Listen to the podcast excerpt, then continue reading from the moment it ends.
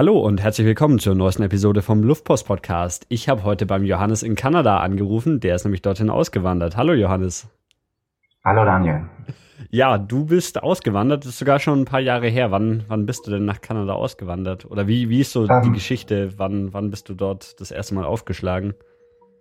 Äh, die Geschichte beginnt eigentlich schon viel, viel früher. Ich habe als, als Teenager meine Sommerferien bei, bei guten Freunden in Montreal verbracht. Und äh, mir hat das immer wahnsinnig gut gefallen und ich bin dort irgendwie, äh, äh also ich habe mich sehr schnell irgendwie für, für Nordamerika begeistert und bin dann auch öfters durch die USA gereist und, und äh, während des Studiums dann. Und ähm, dann habe ich meine, meine Frau kennengelernt und wir sind auch zusammen dann öfters durch Kanada und die äh, USA und dann haben wir uns gedacht, das gefällt uns so gut, wir könnten ja mal so ein, ein Work-and-Travel-Jahr probieren. Nach dem Studium dann. Mhm. Und ähm, ähm, auch mal schauen, ob uns das dann gefallen würde, sozusagen auch, auch länger da zu bleiben. Es war jetzt nicht unbedingt als Auswanderung geplant, aber schon auch mit dem Hintergedanken, dass es, dass es jetzt nicht nur ein, ein Work-and-Travel-Jahr ist. Okay, hast, äh, hast du jetzt auch in Amerika oder Kanada studiert oder ähm, da, da erstmal nur, nur Urlaub gemacht? Ähm, nur Urlaub gemacht, wobei ich hatte schon durch, durch meine Uni in Wien, ich habe damals in Wien studiert, äh, einen, einen Austausch mit McGill in, in, in Montreal äh, äh, angeleiert gehabt, aber da habe ich dann wirklich gerade meine Frau kennengelernt.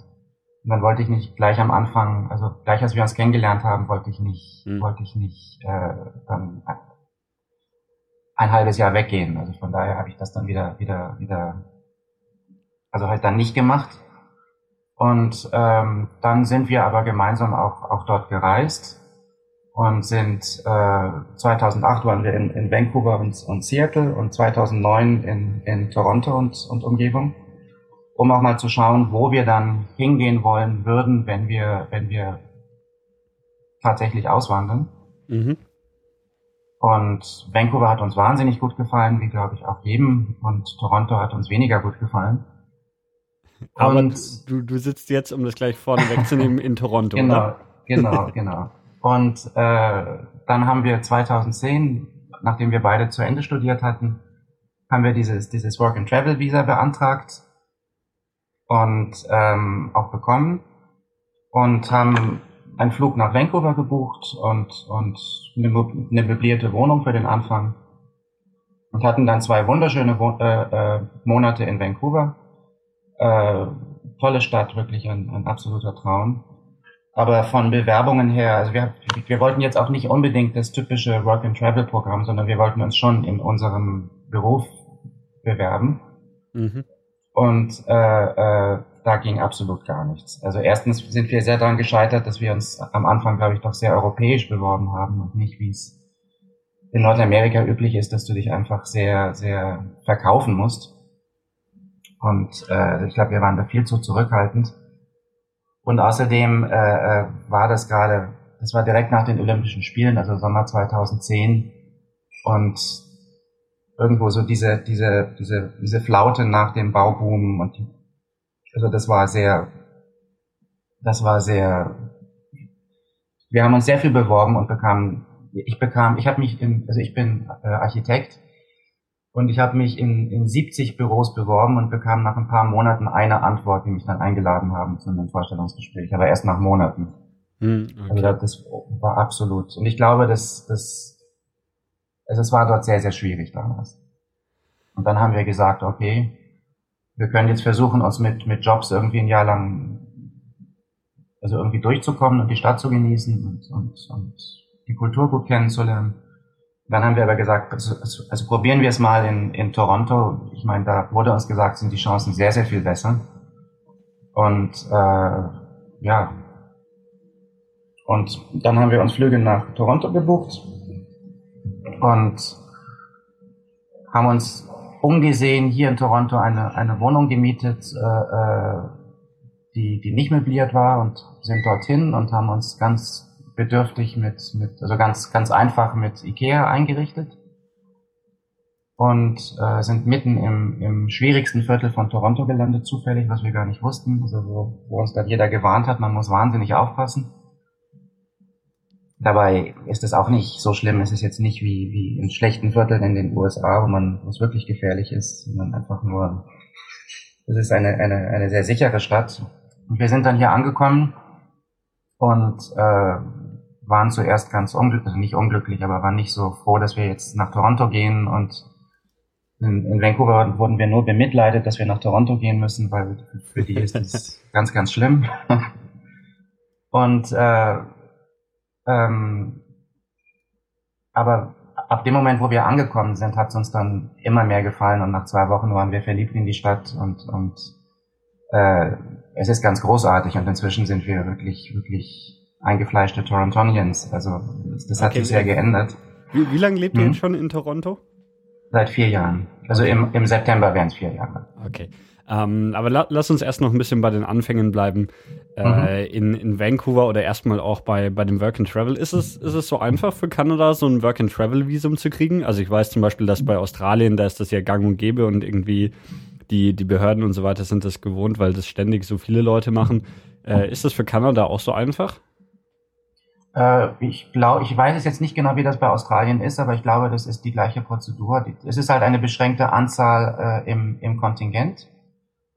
Und wenn du dich rechtzeitig bewirbst, äh, sprich wirklich am Anfang des Jahres, ähm, dann hast du sehr gute Chancen, sobald du jetzt nicht, also halt solange du nicht irgendwie ein, ein, ein Criminal Record hast. Mhm. Also, also irgendwie vorbestraft bist oder irgendwas. Weil ganz wichtig für die ist das polizeiliche Führungszeugnis. Und wenn da alles in Ordnung ist, äh, ist das, ist das relativ einfach, so, also wenn du rechtzeitig dran bist. Okay, und, und ähm, habt ihr das irgendwie mit so, es gibt ja so Agenturen, die das machen, oder habt ihr das komplett auf eigene Faust gemacht? Auf, auf, also völlig auf eigene Faust, weil eigentlich äh, äh, ist das sehr einfach. Das ist wirklich ein, ein bisschen Papierkram und, und eine Überweisung. Und äh, wir haben dann sehr gezittert, weil diese, diese, weil das Kontingent sehr schnell runtergeht. Und äh, wir haben das auch relativ spät entdeckt aus Zufall, dass, also, dass es überhaupt das, das, das Programm gibt. Und bei mir war noch schwierig, weil ich, ich bin Österreicher und Deutscher und ich habe in Österreich gelebt, war aber gar nicht mehr in Deutschland gemeldet. Und in Österreich, das Kontingent für Österreich, da war die, die Altersobergrenze 30 und für Deutschland war es 35. Also es gibt für jedes Land und, eigene Kontingente, oder wie ist das? Also die nehmen genau, dann irgendwie genau. 5000 Deutsche und 2000 Österreicher und 5 genau, Schweizer, oder genau. was? Ja, genau so ist es. Und, und äh, ich war schon, ich, ich war schon über 30, also äh, äh, musste ich das über das deutsche Kontingent machen und bin ganz schnell nach Deutschland zu meinen Eltern, habe mich wieder angemeldet, habe mir das polizeiliche Führungszeugnis geholt und habe dann äh, äh, das eingeschickt und das ging auch. Aber als Österreicher hätte ich es nicht mehr geschafft. und meine Frau hat es über, über Polen gemacht, die ist Polin und äh, das ging aber alles sehr gut und dann bekommst du diesen, äh, äh, ich weiß nicht, wie, wie das hieß, vom, von der Botschaft einen, einen, einen Letter of, of Introduction hieß das, glaube ich. Und den zeigst du dann einfach am Flughafen vor, beziehungsweise du musst ihn im Laufe des Kalenderjahres also vorweisen. Mhm. Und äh, dann hast du ein Jahr Arbeits- und, und Aufenthaltsgenehmigung. Und wir haben das so gemacht, wir sind einfach als Touristen eingereist, haben die nicht vorgewiesen, weil das, weil dann einfach gleich Zeit verloren geht. Und äh, man hat ja als Tourist, ich glaube, es sind, ich glaube, es sind sogar sechs Monate in Kanada, die man als Tourist äh, äh bleiben kann mit einem Touristenvisum. Ah, okay, also, und dann habt ihr das andere Visum quasi hinten angehängt, dann noch an das genau, Touristenvisum. Und, und genau, und unser Plan war, dass in dem Moment, wo wir, wo wir Arbeit gefunden haben, kurz die Grenze überqueren, was ja in Kanada sehr, sehr schnell geht, da die Städte ja alle im, im, im Süden an die USA äh, angrenzen eigentlich. Mhm. Und dann kurz auszureisen, wieder einzureisen und dieses, dieses Visum zu aktivieren. Und wir haben das dann tatsächlich im, im Dezember also, äh, 2010 von Toronto aus gemacht und sind in, in Niagara Falls über die Brücke gelaufen, in die USA ein, eingereist. Die haben blöd geguckt, aber äh, äh, haben dann mitgespielt und haben uns den Stempel gegeben und wir sind zu Fuß wieder zurück. und äh, dann äh, war das aktiviert und das, das hat dann ein Jahr gegolten. Und okay. äh, normal ist es eigentlich, dass du bei der Einreise am Flughafen sozusagen das vorweist. Und in Vancouver auch gang und gäbe, die haben gleich schon ausgerufen, Work and Travel, bitte hierhin. Ähm, aber wir haben es nicht gemacht, weil eigentlich, wenn du, wenn du jetzt, also du, du kannst dir sozusagen Zeit sparen, indem du, indem du erstmal als Tourist da bist. Und dann, wenn du, wenn du Arbeit hast oder irgendwie weißt, wo, wohin du willst, kurz die Grenze überqueren und zurück. Hm. Und das um, ist auch, ähm. soweit ich weiß, völlig legal. Also, Okay. Mhm. Wenn man dann, ähm, oder wenn, wenn ihr da so in Kanada aufgeschlagen seid, hattet ihr im Vorfeld schon eine Wohnung gefunden? Weil das stelle ich mir auch schwer vor, irgendwie als Ausländer auf der anderen Seite der, der Erde irgendwie eine Wohnung zu finden. Mhm. Ja, wir, wir haben von, von Wien aus eine, eine möblierte Wohnung in, uns in Vancouver gemietet für, für zwei Monate, um einfach mal zum Akklimatisieren und zum, zum, zum Schauen, wie es wie es ist. Und das ist nicht so schwer. Also wir sind da fast auf, auf, auf Betrügern auf den Leim gegangen, die, die eine Wohnung angeboten haben, die es gar nicht gab. Aber das haben wir zum, zum Glück entdeckt und waren sehr skeptisch. Hm. Und dann, äh, die wir gefunden haben, war sehr schön. Das war so ein kleines so ein, so ein Studio-Apartment, wo, wo Wohnzimmer und Schlafzimmer alles eins ist, aber ganz, ganz okay möbliert und mitten in der Stadt. Also das, das war super. Und ansonsten die Alternative sind halt Hostels, die auch ganz okay sind, hm. aber mhm. vom Preis teilweise auch gerade in Vancouver sehr teuer sind und halt sehr, sehr viel weniger privat und sehr, aber es kann auch gerade, wenn man alleine unterwegs ist, ist das wahrscheinlich sogar, sogar gerade gut. Mhm. Dass du gleich Kontakte äh, hast. Was ist denn so, so, so ganz grob gesagt die Miete in Vancouver? Mit wie viel muss man rechnen, wenn man da jetzt so, so eine kleine Wohnung haben will? Ähm, also ich soweit ich mich erinnere, waren das 1200 Dollar im Monat. Okay. Was, was aber dann, dann eine, eine Einzimmerwohnung oder wie viel? Das ist eine, ja, das ist eine Ein Einzimmerwohnung. Aber das Zimmer ist wirklich, das ist ein Wohnzimmer und dann ist eine, eine, ein, ein Paravent im Grunde und dahinter ist das Schlafzimmer. Also es ist wirklich mhm. ein Zimmer. Und äh. eine große Küche. Aber das war auch wirklich mitten in der Stadt. Also das war wirklich eine, eine super schöne ähm, also zentraler geht's gar nicht. Das war mhm. wirklich gut. Also wir, wir sprechen natürlich von kanadischen Dollar, die ja, genau. Und das je waren, nach Kurs noch, also aktuell wären es ungefähr 800 Euro dann. Genau. Und damals waren es, glaube ich, ein bisschen mehr. Das war, wenn ich mich richtig erinnere, waren es, glaube ich, 1,1, ich weiß nicht mehr genau. Ich glaube, es waren 1,3 oder so. Mhm. Und jetzt okay. es 1,5. Hm? Ähm, dann erzähl doch ein bisschen von, von Vancouver, der Stadt, nachdem du jetzt schon, schon so davon geschwärmt hast. Ähm, mhm. wa, was gibt's da? Oder erstmal, die liegt ja ganz an der, an der, an der, ähm, an der Westküste und mhm. ganz im Süden von Kanada quasi.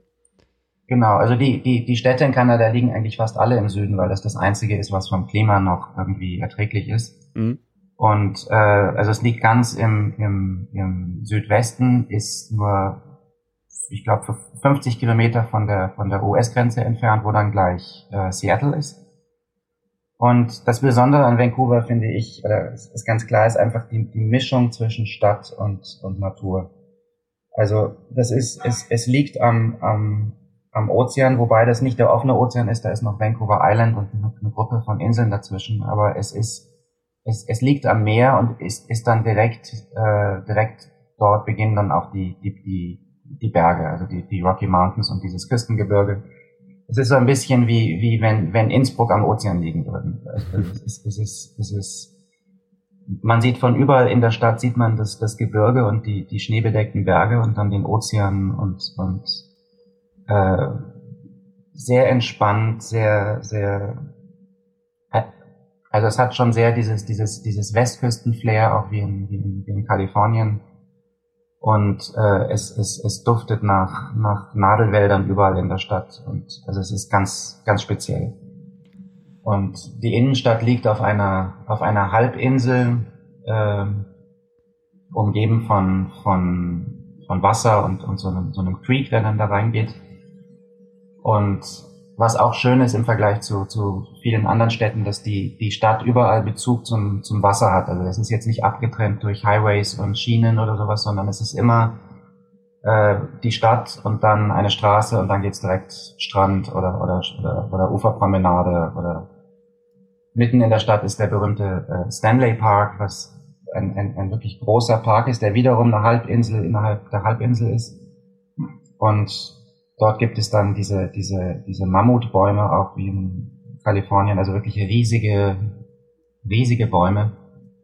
Und äh, also man ist in Vancouver sehr schnell einfach wirklich in der, in der Wildnis und, und ausgedehnte Wälder und, und die dann direkt an, also, also ins Meer übergehen mit, mit Felsenküste und oder man kann, man kann in Vancouver ab, ab Herbst kann man wirklich in der Stadt Skifahren, also dann, man, man fährt auf das andere Ufer und da gibt's dann Lifte hoch auf die Berge.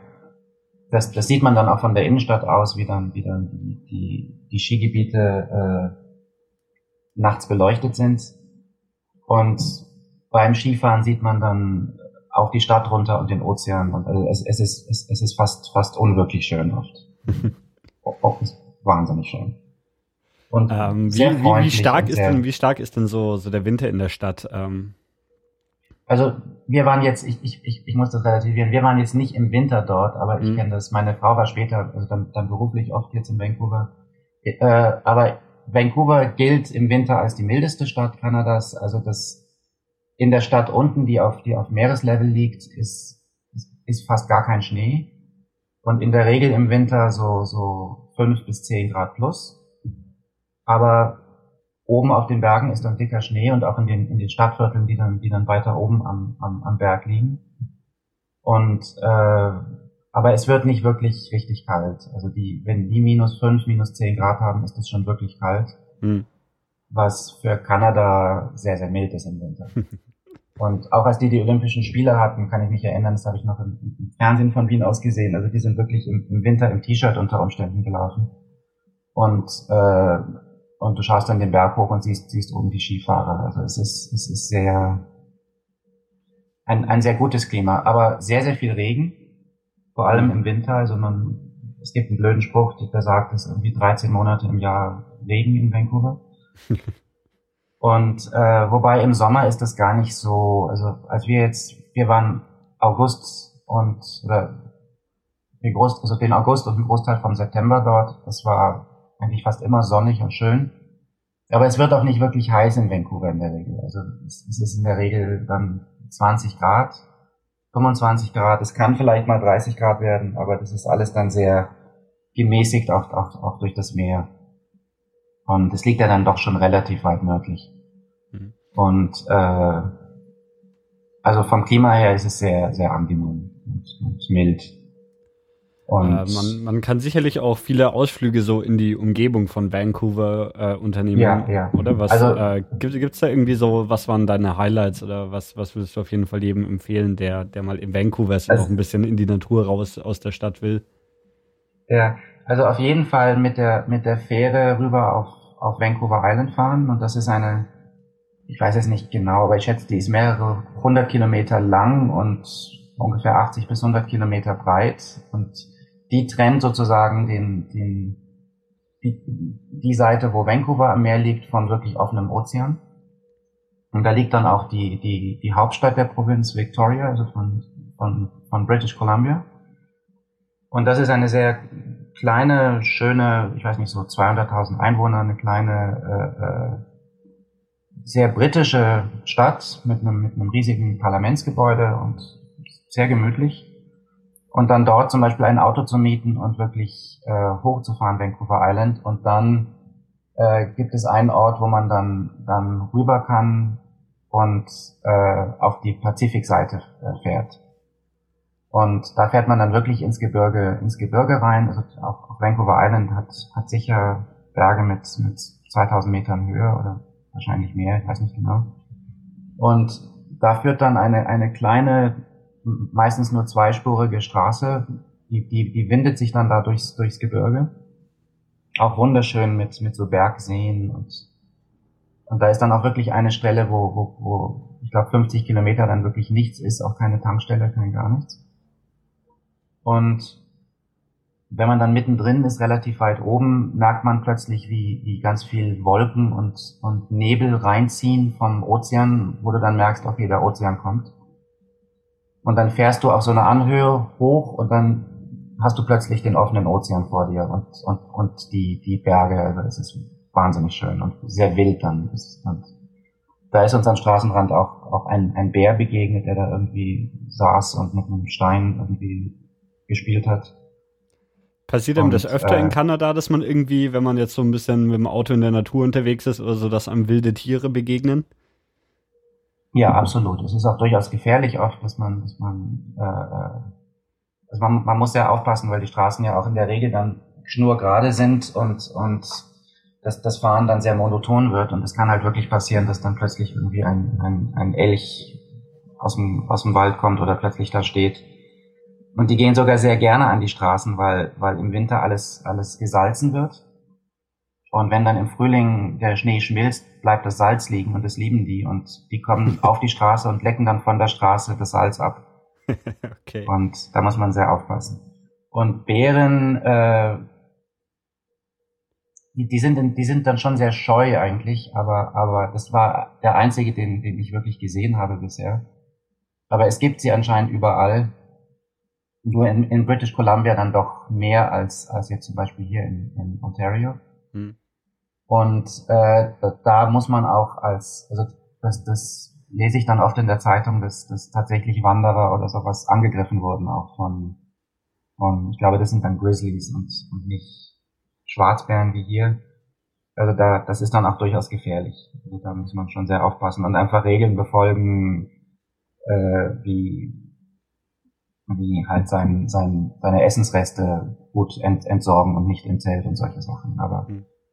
aber also es, es, es, es ist schon einfach so, dass du das auch, ich habe gehört, ich habe ich hab Leute besucht am Stadtrand von Vancouver, die, die oben am, am Berg wohnen und auf die ganze Stadt schauen, aber dahinter beginnt dann gleich der Wald.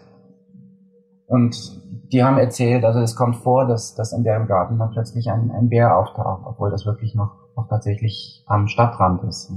Mhm.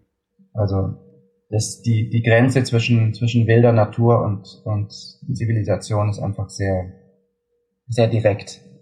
Und das merkt man auch. Also selbst hier in Toronto gibt es, gibt es immer wieder Geschichten, dass in, den, in einem Garten Kojoten auftauchen. Äh, und fast mitten in der Stadt.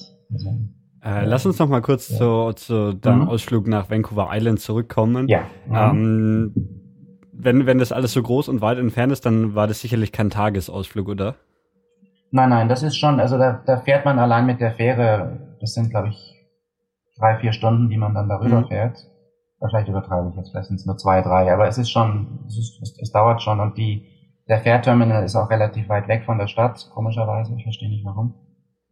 Und äh, dann dort, also man sollte sich auf jeden Fall mehrere Tage frei nehmen dafür. Und, und, und dann ist sehr, sehr schön äh, der Ort Tofino auf der, auf der Westseite von Vancouver Island. Und äh, also ich, ich habe jetzt, ich habe jetzt Google Maps nicht offen, aber, aber da gibt's eigentlich nur zwei Orte. Mhm. Und den einen kann ich nicht aussprechen, irgendwas mit Uklululet oder sowas. und äh, Tofino und das sind beides so, äh, das ist das, das Surferparadies von Kanada, auch wirklich fantastische Wellen und, und toller Strand und so Steilküste mit Felsen. Und, äh, und auch so ein Aussteigerparadies. Also das, das, das sind so, so, so, also viele, viele Alt-68er, die dann, die dann dorthin gegangen sind und, und also es ist, es, es, es hat so ein, so ein Hippie-Flair, aber gleichzeitig dann auch wieder sehr exklusiv, also wahnsinnig tolle Hotels da auf den Steilküsten und, und äh, es ist sehr, sehr teuer, aber es lohnt sich absolut, weil es landschaftlich ist es das Schönste, was ich je gesehen habe. Also das ist, ist sehr wild und, und halt wirklich Hochgebirge, was auf den offenen Ozean dann dort trifft. Okay. Und, und ähm, du, du hast den Auto dann auf Vancouver Island gemietet oder bist du schon mit dem gemieteten oder mit dem Auto über die Fähre oder wie, wie hast du das gemacht? Man kann das Auto in Vancouver mieten und dann auf die Fähre, mhm. aber dann zahlt man halt für die Fähre sehr viel mehr, weil die mhm. mit dem Auto ist es natürlich teurer. Besser ist es mit, es gibt, es gibt äh, äh, Bus, also es gibt Busverbindungen von Vancouver nach Victoria, die, wo du in den Bus steigst, äh, der dann zu dem Fährterminal Terminal fährt, was auch schon fast eine Stunde ist, und mit dem Bus auf die Fähre und dann nach Victoria, was auch auch da ist, ist der Fährterminal weit, weit weg von der Stadt. Und dann lassen sie dich in, in Downtown Victoria raus und dort kannst du dir ein Auto mieten. Und das ist, das ist eigentlich die beste Lösung, weil dann, mhm. dann bist du wirklich von Stadtzentrum zu Stadtzentrum und das ist die billigste und, glaube ich, auch bequemste Variante. Hm. Und, äh, und warst du jetzt, warst du mhm. jetzt äh, Camping unterwegs oder hast du dir dann irgendwie Hotels gesucht? Wir haben uns so Motels gesucht mhm. dort und, und wir hatten jetzt nicht die, die Camping-Ausrüstung und außerdem sind wir jetzt nicht so die Camping, Camping-Leute, obwohl das schon sehr reizvoll ist. Also ich glaube, das werden wir hier schon auf jeden Fall mal machen, aber wir, wir, wir sind dort in, in, in Motels abgestiegen. Mhm. Okay. Und äh, mit, mit Mietwagen ist das dann auch sehr bequem, weil du dann dort einfach alles erkunden kannst und, und du musst jetzt nicht direkt vorne am, am am Wasser direkt irgendwie wohnen, wo es halt sehr teuer ist, sondern du kannst im Ort ein, äh, ein Hotel nehmen, was auch gar nicht so, so teuer ist. Das, okay. das geht nicht. Also äh, Vancouver Island, dann auf jeden Fall ein Ausflug von, von Vancouver aus wert. Äh, Gibt es sonst noch was oder? Ähm, gibt es sehr viel. Also man könnte dann auch von, von Vancouver aus äh, hoch in die Berge fahren oder ganz berühmt ist, ist mit dem, mit dem Auto nach Whistler. Das ist dann die, der Wintersportort wo auch, also die Olympischen Winterspiele 2010, das war Vancouver und Whistler. Mhm. Und Whistler liegt äh, ungefähr eineinhalb Stunden mit dem Auto von Vancouver nach Norden in, in den Bergen drin. Und das ist halt so ein richtiges Wintersportresort mit, mit tollen Skipisten und, und Langlauf und Rodelbahn und, und auch wirklich schöner Natur. Und also das, das ist sehr sehenswert. Ich glaube, das machen auch sehr viele Work-and-Travel-Leute, die dann im Winter kommen, die arbeiten dann im Winter in Whistler. Okay. Ja, als, als Saisonarbeiter. Sind die Kanadier dann wirklich so Wintersport verrückt, wie man, wie man sich hier in Deutschland vielleicht erzählt? Ja, ja, ja, absolut. Also erstens, erstens, also in, in Vancouver sind sie sehr überhaupt sportlich und Outdoor, also Kanu und Kajak und Joggen und äh, irgendwie mit den Mountainbikes in die Berge und, und also die machen alle irgendwas. Und surfen und, äh, und halt der ganze Wintersport natürlich. Mhm. Und was halt wahnsinnig wichtig ist und was so richtig zur, zur Identitätsbildung der Kanadier gehört, ist halt Eishockey. Also das, das ist halt ihr Sport und das haben sie erfunden und wenn, wenn in Deutschland Fußball wichtig ist, kannst du es eigentlich verdoppeln und dann ist es der, Stand, der, der Stellenwert, den hier Eishockey hat. Das ist unglaublich. Also die, die äh, eine, eine solche Begeisterung und, und äh, viele Leute spielen auch selber Eishockey und deren Kinder und also das ist schon wirklich die Sportart Nummer eins. Und äh, aber auch viel, viel Skifahren, selbst, selbst hier, hier in Ontario, wo es jetzt nicht die großen Berge gibt, aber auch hier gibt es viele Skigebiete, wo, wo Leute fahren und langlaufen und also es ist schon wirklich eine Wintersportnation. Ja, okay. Ähm, du hast dann in Vancouver, wie lange war dir dann da? Zwei Monate oder was meintest du? Äh, knappe zwei Monate. Okay, und, und seit dann aber weil sich jobtechnisch dort nichts ergeben hat, weiter nach, nach Toronto. Genau, dann sind wir nach, nach Toronto geflogen und haben uns von Vancouver aus eine, eine Wohnung in Toronto gemietet, umgesehen. Mhm. Also die, die haben wir nur im Internet gesehen. Und der Vermieter hat, zum, hat zufälligerweise in Vancouver gelebt, also der, den haben wir dann dort getroffen. Und haben uns dann die Wohnung hier, hier in Toronto, die, die war nicht möbliert, also da haben wir dann das mit, mit Ikea eingerichtet und irgendwie geplant sozusagen für ein Jahr. Wir dachten, wir verkaufen das dann am Ende des Jahres wieder. Und äh, haben uns dann angefangen, äh, hier in Toronto zu bewerben. Und das war eine völlig andere Geschichte. Also das ging dann ganz, ganz schnell. Und äh, meine Frau hat zuerst eine Arbeit gefunden. Und dann sind wir halt, wie gesagt, rüber äh, in die USA eingereist, zu Fuß über die Brücke und wieder zurück und haben dieses Visum aktiviert Mhm. Und das war im Dezember und im, im Januar äh, habe ich dann auch Arbeit gefunden.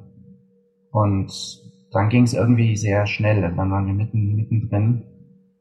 Und äh, ähm, dann hat sich das eigentlich so ergeben, dass wir auch sehr schnell gesagt haben, wir würden schon wirklich gerne hier bleiben und äh, äh, haben uns einfach wahnsinnig wohlgefühlt. Und dann haben wir auch schon die, den ganzen den ganzen Prozess gestartet mit mit Immigration und wirklich äh, äh, langfristiger Aufenthalts- und Arbeitsgenehmigung. Okay, ist die ist und, die Situation in Toronto ähm, generell besser oder also so jobtechnisch oder war das jetzt nur nur Zufall oder lag es daran, weil weil ihr jetzt quasi ähm, nur so Work and Travel mäßig unterwegs war oder ist es generell so, dass auch als Kanadier ich es schwer habe in Vancouver einen Job zu finden, aber in Toronto keinerlei Probleme haben werde? Also das ist allgemein auf jeden Fall so und aber es hängt auch ein bisschen von der Branche ab. Also also gerade in meiner Branche war halt war halt nach dem Bauboom, nach den Olympischen Spielen war halt diese eine, eine extreme Flaute. Mhm. Und Vancouver schien auch, wurde, wurde uns gesagt, mehr, also noch stärker irgendwie vom amerikanischen Markt abhängig. Das heißt, die, es war dann noch wirklich die, die, die volle Auswirkung der Krise von 2008. Und Toronto ist einfach, also erstens ist es dreimal so groß und wahnsinnig boomend. Also das ist eine, eine die, die Stadt ist eine einzige Baustelle und, und im, jedes Jahr ziehen, ziehen 100.000 äh, äh, äh, Menschen nach, nach Toronto, größtenteils Immigranten aus dem Ausland. Also die, die, die Stadt wächst in zehn Jahren um eine Million. Okay. Und hat momentan oder in den letzten Jahren ist sie die, die, die Stadt in der, in der westlichen Welt mit dem größten Bauboom. Also äh, sie haben dann immer die Kräne gezählt und die, die Bauprojekte. Und jetzt bis, bis vor einem Jahr war war Toronto so viel wie New York, Chicago, Los Angeles und Mexico City zusammen. Okay. Also es ist ein, ein unglaublicher Bauboom und, und äh, ähm, ganz, Zu ganz extrem. Die, die Zuwanderung, die du ähm, bei Toron Toronto beschrieben hast, äh, sind es dann hauptsächlich ähm, US-Amerikaner oder kommen die, die aus Europa und der ganzen Welt? Also vor allem aus China und Indien. Mhm und, und äh, Philippinen und also Südostasien. Okay. Und ähm, aus den USA relativ wenig, aber, aber schon auch. Ja. Und wobei die, die wandern jetzt nicht unbedingt aus, sondern die, die haben halt irgendwie befristete Arbeitsverträge oder, oder wenn, wenn ihre Firmen sie hierher versetzen oder so. Mhm. Und dann auch schon Europäer, wobei die meisten Europäer, die, die hier leben, sind dann, glaube ich, doch eher schon auch länger da, vor allem die Deutschen. Aber es ist, also in, in, in Toronto selber ist, spricht mehr als die Hälfte der Menschen Englisch nicht als Muttersprache. Also über 50 Prozent haben, haben eine andere Muttersprache. Okay. Und äh, es ist wahnsinnig multikulturell. Also es, ich habe es neulich gelesen, laut UNO ist es die, Multikult die multikulturellste Stadt der Welt. Und äh, also es gibt eigentlich keine, es gibt keinen Minder, also es gibt keine Mehrheit wirklich. Also es, die, die, die englischsprachigen äh, geborenen Kanadier sind in Toronto nicht mehr, nicht mehr wirklich eine Mehrheit. Okay. Und, äh, wie, wie ist es dann mit, äh, mit dem Französisch sprechen in Kanada? Also ähm, mhm. kannst du da mal kurz was zu sagen? Also das ist eine, ein, ein sehr weites Thema. Also die offiziell ist es ein, ein zweisprachiges Land, äh, äh, Englisch und Französisch. Mhm. Und wobei sich das Französische vor allem auf, auf die Provinz Quebec, also wo, wo Montreal und Quebec City liegen, äh, beschränkt. Wobei es gibt noch ein paar andere Provinzen, wo auch es französische Minderheiten gibt. Und die Geschichte des Landes ist irgendwie auch, auch äh, aufgebaut auf dieser, auf diesem, auf dieser diesem Kampf zwischen dem Französischen und dem Englischen. Was auf der einen Seite eine Riesenchance ist und irgendwie auch ganz toll ist, aber es ist immer wieder sehr problematisch. Und ähm, vor allem, weil in, also weil, weil in Quebec, die haben in den, in den 60er Jahren angefangen, sich sehr, also das Französische sehr zu schützen. Was ich irgendwo verstehen kann, weil ich meine, sie sind umgeben, sie sind in einem Land, wo, wo drei Viertel Englisch sprechen und ein Viertel Französisch. Mhm. Und dann sind sie noch umgeben, also im, im Süden nochmal 350 Millionen englischsprachige Amerikaner. Also es ist wirklich eine kleine französischsprachige, es sind ungefähr acht, Millionen äh, französischsprachige Kanadier. Und die haben einfach sehr harte Gesetze erlassen, wo sie auch teilweise das Englisch verboten haben. Und ähm, das hat aber irgendwie auch sehr geschadet, weil die, weil die, äh, die, die Wirtschaftselite in, in Montreal, was und, und also Montreal war bis in die bis in die 70er Jahre äh, hinein die kanadische Stadt, also die kanadische Metropole. Und Toronto war eher so die Nummer zwei und, und, und weit dahinter. Und aber die Wirtschaftselite und die, die, die ganzen Banken und das war eigentlich eher in englischsprachiger Hand. Und die sind dann, die haben angefangen äh, äh abzuwandern. Also die sind ab den 60ern, 70ern nach Toronto abgewandert. Und schon in den 70er Jahren hat dann Toronto Mon Montreal äh, äh, wirtschaftlich abgehängt und ist inzwischen von, von der Größe ungefähr doppelt so groß. Mhm. Und ähm, es ist ganz seltsam. Also hier in Toronto, alles, was offiziell ist, auch wie im Rest von Kanada, ist zweisprachig. Also wichtige Straßenschilder oder, oder auf der Autobahn oder Durchsagen am Bahnhof oder am Flughafen ist alles zweisprachig. Wobei jetzt hier in Toronto Französisch vielleicht als Sprache an Nummer 12 kommt nach Punjabi und Mandarin und Kantonese und hm. Italienisch und Polnisch und was weiß ich. Und in Montreal aber selber, wo tatsächlich immer noch ungefähr ein Drittel der Bevölkerung englischsprachig ist, ähm, dort ist Englisch teilweise als, als Beschilderung verboten. also es ist, es ist ein bisschen absurd und auch irgendwie schwer zu verstehen und, und Quebec droht auch immer wieder mit, mit Unabhängigkeit. Also die wollen, es, es gibt stark, starke Bestrebungen, sich, sich, sich unabhängig zu machen und von Kanada zu lösen. Was Kanada im Grunde wahrscheinlich zerstören würde, weil das Land eh so, es, es sind, es sind 35 Millionen Menschen auf dieser riesigen Fläche und die sind verteilt auf einen dünnen Streifen im Grunde am, im, im Süden des Landes und zwischen mhm. Vancouver und Montreal liegen, weiß nicht, 4.000, 5.000 Kilometer. Das heißt, es ist eh schwer, irgendwie einen gemeinsamen Bezug herzustellen. Und wenn jetzt noch die Mitte irgendwie rausbricht, dann, äh, also es ist, es ist ständig ein Thema und ständig problematisch. Und mir hat neulich eine, eine Kanadierin erzählt, fand ich einen netten Vergleich.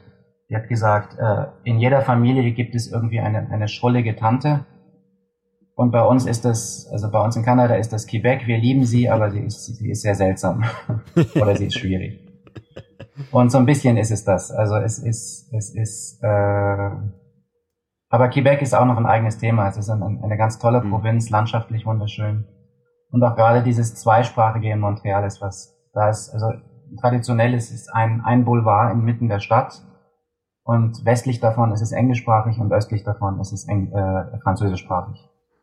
Und äh, dieses Spannungsfeld dieser wirklich zweisprachigen Stadt ist einfach ganz, ganz toll. Und, und dieses ganz, die, die, die französischsprachige Bevölkerung ist auch viel europäisch eingestellter. Also die sind, wenn man dort dorthin fährt, äh, es, man hat viel mehr das Gefühl, in Europa zu sein und, und selbst bis hin zu, zu den Frisuren oder, oder also die orientieren sich sehr viel stärker an Frankreich als jetzt an den USA zum Beispiel. Ähm, wie würdest du denn so den, den Einfluss von, von den USA, der ja sicherlich enorm groß ist, gerade auf, auf, die, auf Toronto wahrscheinlich, ähm, mhm. wie, wie würdest du das einschätzen? Gibt es da vielleicht auch so in der kanadischen Bevölkerung irgendwie eine Gegenbewegung dazu? Also zum, zum einen ist es, also ich glaube, wenn, wenn man jetzt ein, ein Europäer in einer kanadischen Großstadt absetzt und die ganzen Flaggen abmontiert, könnte man ihm genauso gut sagen, er ist in den USA. Äh, es, ist, es ist irgendwie schon wahnsinnig nah und verwandt und, und also ich würde sagen, es ist, es, ist, es ist sich näher als jetzt Österreich und Deutschland in vieler Hinsicht. Mhm. Und äh, das heißt, es ist, also auch kulturell, es ist die, also das US-Fernsehen ist überall zu empfangen und wird auch geschaut und ist, also da ist kein, kein Unterschied. Es gibt kanadisches Fernsehen, aber eigentlich läuft es nur, es ist nur ein Teil, es ist nur ein Zusatz, aber das amerikanische läuft völlig mit. Und äh, also der Einfluss ist schon sehr, sehr stark und ich, ich also in, in Toronto zum Beispiel oder von der Provinz Ontario, die, die Handelsbeziehungen sind, glaube ich, 80 Prozent mit den USA. Mhm. Und äh, also schon ganz, ganz eng vernetzt. Aber auf der anderen Seite, äh, also man, man kann so ein bisschen sagen, die Kanadier definieren sich dadurch, dass sie nicht Amerikaner sind, aber im Grunde sind sie es irgendwie schon.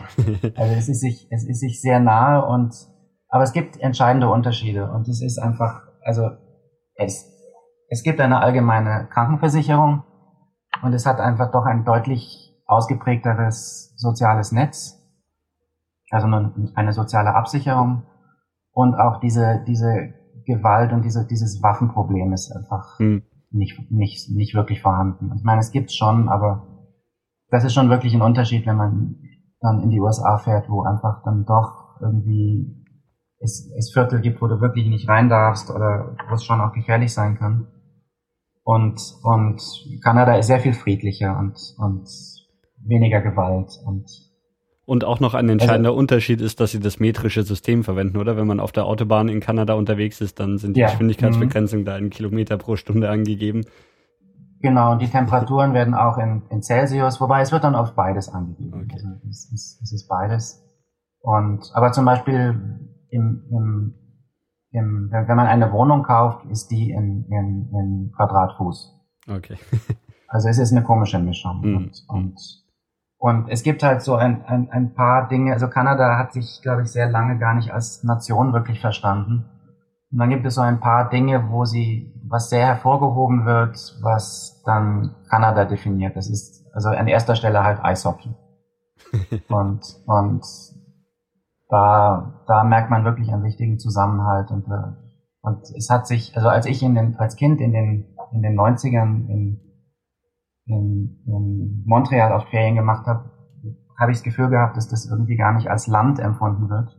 Also als Kind ist Blödsinn, ich war, ich war Teenager. Mhm. Äh, äh, als, als, gar nicht als ein Land empfunden hat. Und jetzt habe ich schon das Gefühl, es ist schon ein ausgeprägter Patriotismus da und überall die Fahne und, und aber es ist halt sehr vernetzt, auch zum Beispiel jetzt in, in, den, in den Sportligen, das ist alles gemeinsam mit den USA. Also die, Toronto hat sein, sein Baseballteam, was halt in einer Liga mit den New York Yankees und den Boston Red Sox spielt.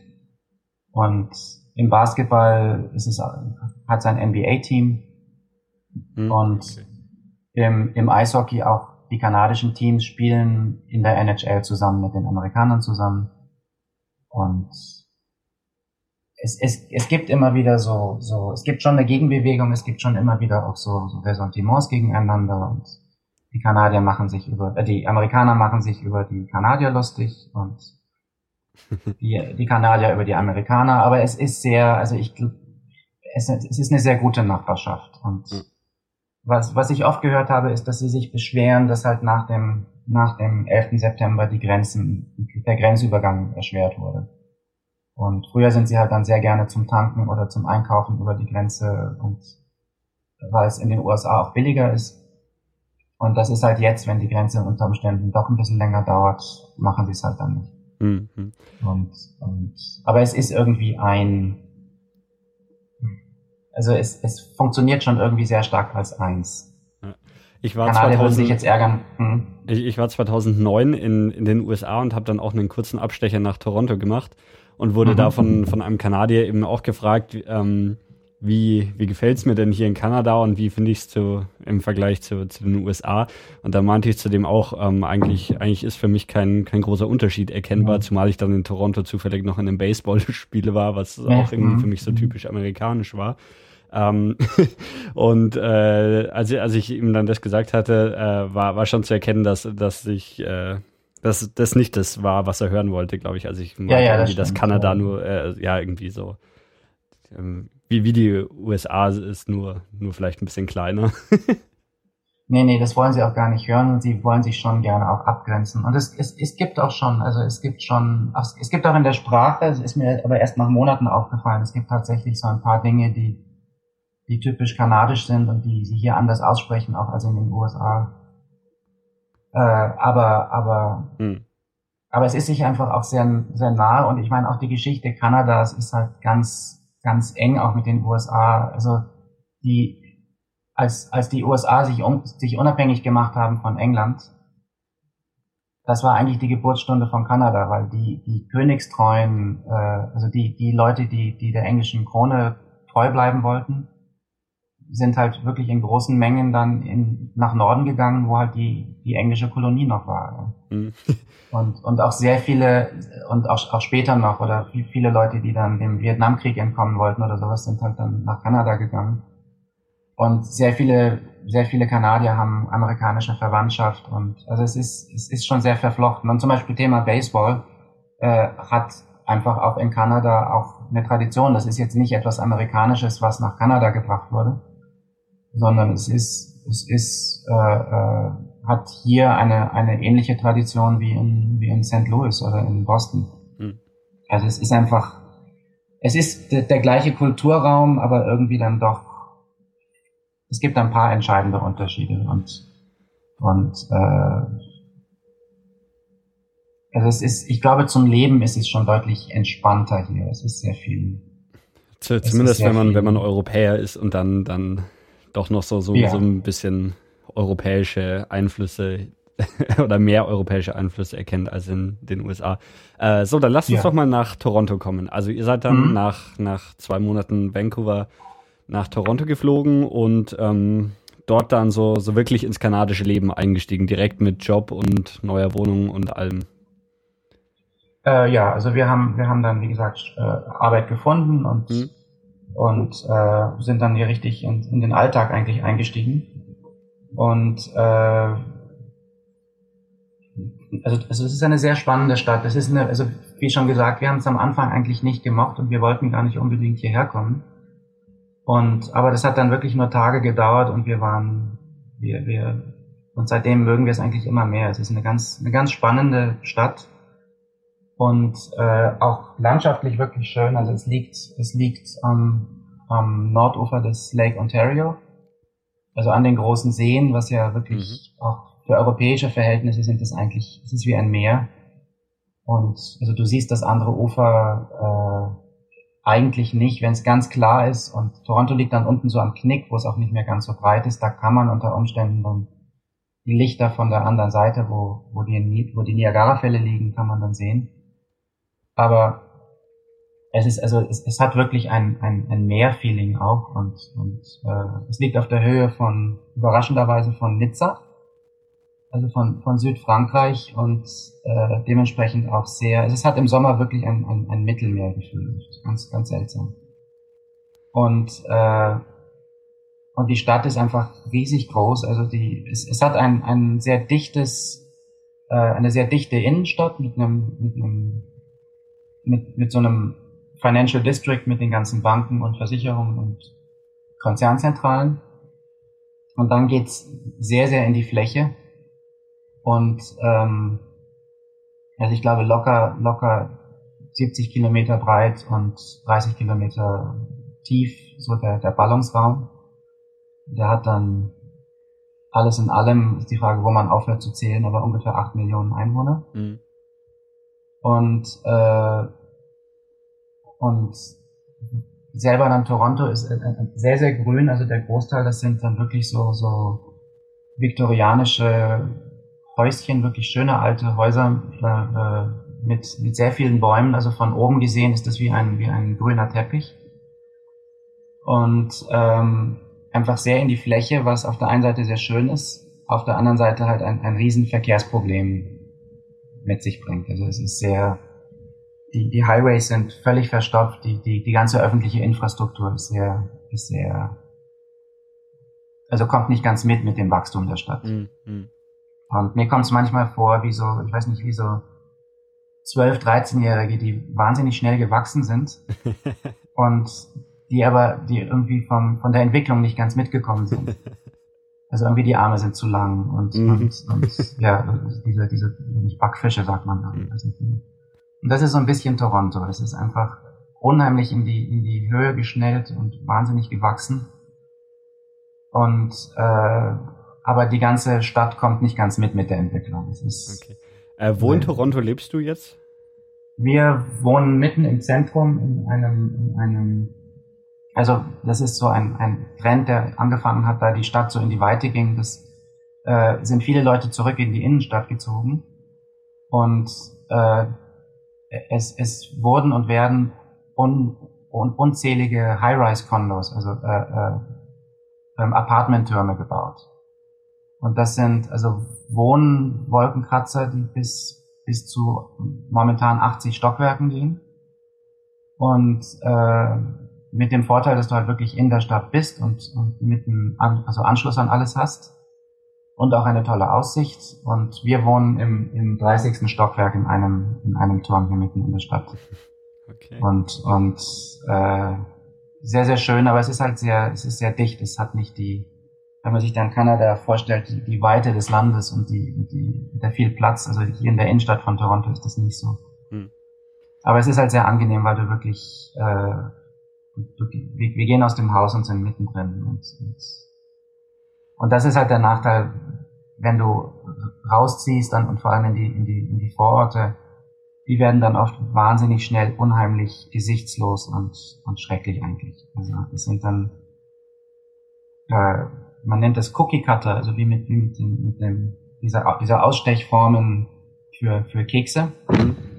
Und da sind einfach, also ganze, ganze Straßenblöcke, wo alles gleich ist. Also ein, ein, ein Haus neben dem anderen, die alle gleich sind. So ein bisschen wie bei, wie bei Des, Des, wie bei Desperate Housewives, diese, diese gesichtslosen nordamerikanischen Vorstädte. Mhm. Und äh, da hast du halt dann schön Platz und, und hast dein eigenes Haus, aber du bist halt wirklich, wenn du eine, eine, eine, ein Liter Milch kaufen willst, musst du ins Auto steigen. Und äh, ich habe, ich, wir wollten dem eigentlich entgehen und sind auch ganz am Anfang, wir haben uns, das war so eine kleine Wohnung in, einer, in einem alten viktorianischen Häuschen äh, hier in der Stadt und äh, weil wir einfach in der Innenstadt sein wollten und uns jetzt nicht ein Auto kaufen wollten. Aber meine, meine erste Arbeit war in, in, eigentlich in der Nachbarstadt, was aber übergangslos ineinander übergeht. Das ist Mississauga, das ist dann im, im Westen von Toronto. Und äh, da habe ich meine erste Arbeit bekommen und das erste, was wir machen mussten, war uns ein Auto zu kaufen, weil sonst wäre ich da gar nicht hingekommen.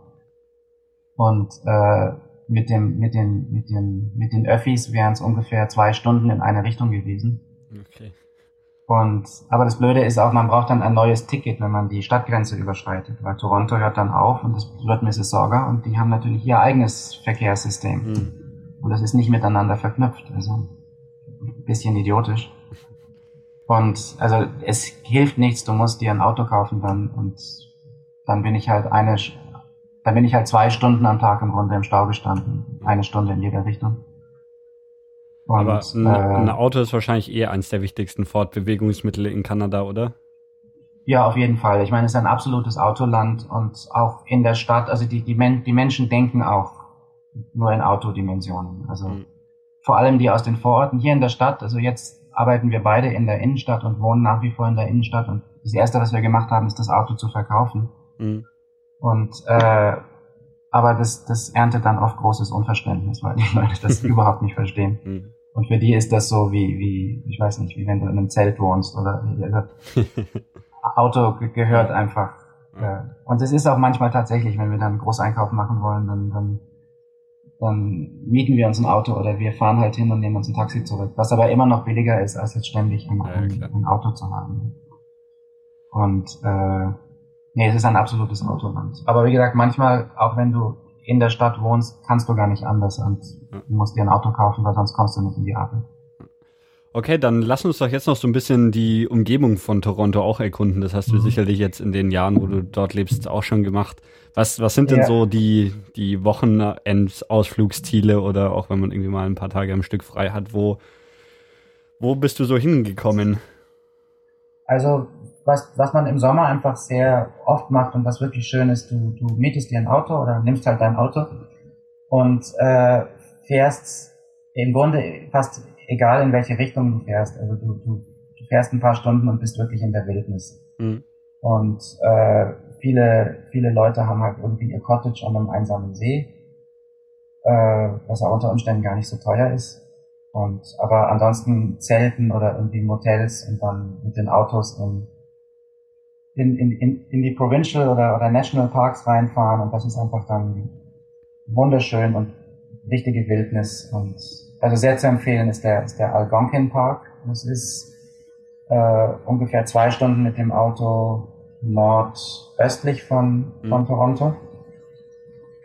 Und das ist ein, ein Provincial Park, ich glaube, der ist halb so groß wie Belgien.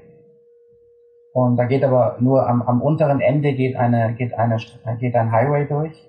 Und ansonsten sind das nur so Schotterpisten, die ein Stückchen weit reinführen. Und das sind halt wirklich völlig naturbelassene, völlig naturbelassene Wildnis, wo du halt tagelang mit einem Kajak durchfahren kannst und zelten und also wir, wir waren da letztes Jahr und, und äh, dann, dann, dann sitzt du morgens in einem Kajak auf, auf einem einsamen See, du hörst absolut nichts. Da ist auch im Umkreis von 80 Kilometern ist wirklich nichts.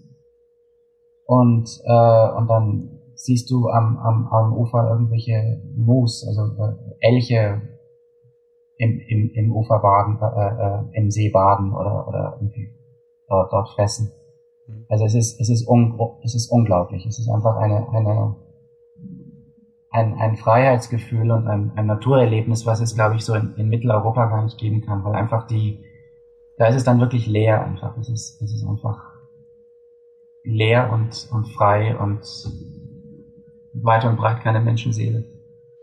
Und das ist schon wirklich wunderschön. Und auch landschaftlich einfach sehr schön sind die, die Ufer dann von, von Lake Huron. Also das, das ist der nächste der großen Seen nördlich von Toronto. Und äh, das ist landschaftlich sehr, sehr schön, auch mit, mit so Felsenküsten. Und der, der, der, der, die Seen selber haben dann auch so eine ganz türkis, türkisblaue Farbe, ganz, ganz klar. Manchmal kann man wirklich bis zum Grund runter gucken. Äh, also wirklich wunderschön und es ist nicht wirklich un, unangetastete Natur, aber es wirkt oft ganz, mhm. also wirklich ganz naturbelassen und, und, und schön. Und sehr zu empfehlen ist der Ort äh, Tobermory. Das ist auf einer auf einer Halbinsel im, im Lake Huron, äh, so drei vier Stunden nordwestlich von Toronto. Und es ist ein, ein netter, mini kleiner Ort, äh, aber gleich umgeben halt von, von wunderschönen äh, Naturschutzgebieten und, und wo du wirklich stundenlang wandern kannst und, und äh, wirklich alleine auch bist. Mhm. Das, das, das, ist schon ganz, ganz erstaunlich. Und natürlich die, die Niagara-Fälle. Ja, das wollte ich jetzt gerade fragen, ob das, ob das ein wirkliches Ziel ist, auch für, für Leute, die ja, in Kanada ja. leben, oder ob das nur was für die Touristen ist. Also es ist, äh, das ist von Toronto hier ungefähr, wenn der Verkehr gut ist, eineinhalb Stunden. Mhm. Einfach auf der anderen Seite vom See, also vom, äh, muss ich dann auf Toronto zurückkommen, vom CN Tower, was der, das Wahrzeichen der Stadt ist und der höchste, das war bis, bis vor kurzem der, das höchste Gebäude der Welt. Und von der Aussichtsplattform oben kann man bei gutem Wetter an, auf der anderen Seite des Sees die, die Gischtwolke der Niagara-Fälle sehen. Also es ist wirklich ganz nah. Mhm. Und äh, natürlich jedes Mal, wenn wir Besuch bekommen von Verwandtschaft oder sowas, das ist dann das erste Ziel, zu den Niagara-Fällen zu fahren. Und das ist halt wahnsinnig touristisch und dieser Ort, dieser, äh, dieser Ort Niagara Falls, mhm. äh, äh, das ist wie so ein, wie so ein kleines Las Vegas, also mit diesen ganzen Hochzeitskapellen und Casinos und ja, genau, also, das ist mir auch aufgefallen und äh, das hängt wahrscheinlich irgendwie mit dem Glücksspielgesetz in den USA zusammen, oder? Dass man dann zum fürs Casino schnell nach Kanada fährt, weil da ist echt so, nee. sobald man irgendwie über die Grenze drüber ist, sind da lauter so so Casinos, irgendwelche ja, ja. Aber das ist auf der US-Seite auch. Also die, okay. die, die Fälle sind ja in der Mitte geteilt und ja. die, die, die Stadt Niagara Falls, New York, also vom, vom, vom, Bundesstaat New York, ist im Grunde fast das gleiche wie Niagara Falls, Ontario. Und also auch Casinos und so dieser ganz billige äh, Touristen-Nap. Mhm. Aber trotzdem sind die Fälle sowas von, also es geht, es geht mir zumindest so, sowas von beeindruckend und jedes Mal, wenn wir hinkommen, bin ich wieder von aufs Neue. Es ist mhm. unglaublich. Es ist mhm. wirklich wahnsinnig schön. Was mich, unten, was, was mich mhm. damals am allermeisten beeindruckt hat, ähm, wo ich mit auch überhaupt nicht gerechnet hat, was, was du jetzt auch schon gesagt hast, ähm, da ist natürlich so unglaublich viel Wasser in der Luft, also so die, mhm. ja, also so man, obwohl es jetzt nicht regnet oder sowas, wenn, wenn man an den äh, Wasserfällen stand und danach irgendwie wieder im Auto sitzt, ist man pitchnass. Ja, weil, weil ja. halt einfach so, so ganz viele kleine Wassertropfen in der Luft hängen, äh, dadurch, dass ja, das Wasser da so, ja. so, so weit runterfliegt. Das war was, ähm, was mir jetzt so bisher, also bevor ich dort war, noch überhaupt gar nicht bewusst war und was mir dann erst vor Ort aufgefallen ist. Ja, es ist halt immer diese riesige Gischtwolke. Mhm. Und das ist auch das, was man dann wirklich bis Toronto sehen kann, wenn es klar ist. Und äh, äh, im, im Winter ist das dann sehr schön, weil, weil, weil das dann natürlich auch alles gefriert. Also das heißt, alle, alle, die ganze Straßenbeleuchtung und alles ist dann völlig überzogen von, von diesem, von, von Eis, weil das, mhm. weil, weil diese, weil diese Gischt gefriert. Und die Fälle an sich, ich meine, diese, dieser ganze, die, dieser ganze Touristennap ist eigentlich oben, das ist oberhalb der Fälle auf, auf dem Felsen. Mhm. Und unten ist, ist eine wunderschöne, auch sehr schön gemachte Promenade, das ist der, der Niagara Parkway. Und das ist wirklich sehr schöner Park und unten ist es dann, hast du die, den Trubel der, der Stadt äh, äh, äh, halt über dir, aber unten an den Fällen ist es mhm. wahnsinnig schön und sehr zu empfehlen. Also und wirklich schön auch, und ich dachte immer, das wäre wirklich ein reiner Touristennap, ist mit diesem Schiff in die Gischt reinfahren, mhm. mit diesem Made of the Mist, wobei die haben sich dieses Jahr umbenannt, die haben einen neuen Betreiber. Aber das hieß bisher immer Made of the Mist. Genau, ja. Und äh, du steigst in diese Boote rein und fährst halt in die Gischt hinein und kriegst so, so Regenmäntel, Ganzkörper-Regenmäntel. Und, äh, und das ist sowas von beeindruckend, wenn du dann wirklich also, also dann unterhalb der Fälle bist und, und nach oben guckst und also in dieser ganzen Gischt drin bist. Das ist wirklich, wirklich sehr, sehr schön und, und nicht nur reiner Touristennap. Also es ist natürlich wahnsinnig touristisch, aber aber es, es lohnt sich absolut. Also mhm. wirklich toll. Und dann, wenn man dort ist, was man auf jeden Fall machen sollte, oder wenn man sich's, wenn man sich's leisten kann, nicht in, nicht in Niagara Falls übernachten, sondern in Niagara on the Lake. Und das ist dann dieser Niagara Parkway, der geht dann entlang des Niagara Rivers äh, nach Norden, wo die, wo der Fluss dann in den Lake Ontario mündet. Und dort ist ein kleines, dort, dort ist eine Kleinstadt, die als schönste Kleinstadt äh, äh, Ontarios gilt. Also ein, ein, ein wunderschönes kleines Städtchen an, an dieser Flussmündung und äh, das ist halt wirklich so ein, ein, ein viktorianisches, also schöne alte viktorianische so Kolonialarchitektur und ein wirklich hübsches kleines Städtchen mit einem sehr berühmten Theaterfestival und da hat's dann auch Strände, wo du, wo du dann am anderen Ufer des Sees, wenn es klar genug ist, die Skyline von Toronto ganz dünn siehst. Sehr, sehr schön. Und äh, da gibt's halt sehr gute Hotels und sehr schöne Bed and Breakfasts. Und also das Ideale ist es, dort zu übernachten und dann die 20 Minuten, halbe Stunde über diesen sehr schönen Parkway dann nach Niagara Falls zu fahren und die Fälle sich anzuschauen. Und wobei dort zu übernachten ist auch nicht schlecht, weil das ist dann am Abend so in Farben geleuchtet und auch sehr beeindruckend, aber es ist ein bisschen, es ist ein bisschen kitschig. und, und ja. Das, okay. Aber auf, auf jeden Fall, also wenn man in der Region ist, auf jeden Fall sich anschauen und mhm. Äh, das, das Touristische vielleicht ein bisschen ausblenden und einfach die Fälle an sich. Wenn man dann an der Kante dort steht, wo das Wasser direkt runterfällt, das ist schon, hat schon irgendwie so ein, was, was Meditatives oder es ist unglaublich schön. Wenn wir eh schon an der Grenze zu den äh, Vereinigten Staaten sind, äh, hast du hin und wieder auch mal Ausflüge in die USA gemacht oder dann doch lieber nach Norden in die Natur von Kanada? Ja, also es ist, es ist, das ist ein Vorteil von Toronto im Vergleich zu Vancouver, weil von Vancouver ist dann im Grunde nur Seattle in der Nähe. Mhm. Und von Toronto ist es, also in einer Flugstunde bist du in, in Boston, New York, Washington, Chicago. Du bist einfach im Grunde, also die, die Region, wo Toronto ist, also dieses südwestliche Ontario, das ragt wie so ein Keil tief in die USA rein, mhm. wenn man sich auf der Karte mal anschaut. Und das heißt, Toronto liegt im Grunde sehr günstig, um sich das alles anzuschauen. Zum Beispiel nach, nach Detroit äh, äh, sind es nur drei Stunden mit dem Auto. Und, oder, oder Buffalo, New York ist auch sehr nah. Und wir haben halt, wir sind, wir sind nach New York und haben haben uns New York angeschaut, mhm. Boston und äh, Aber dann, dann mit dem Flugzeug, oder wie?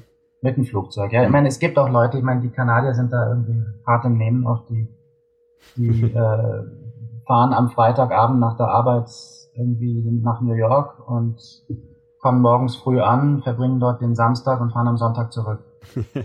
okay. Aber irgendwie, das, also, das ist mir zu viel. Hm.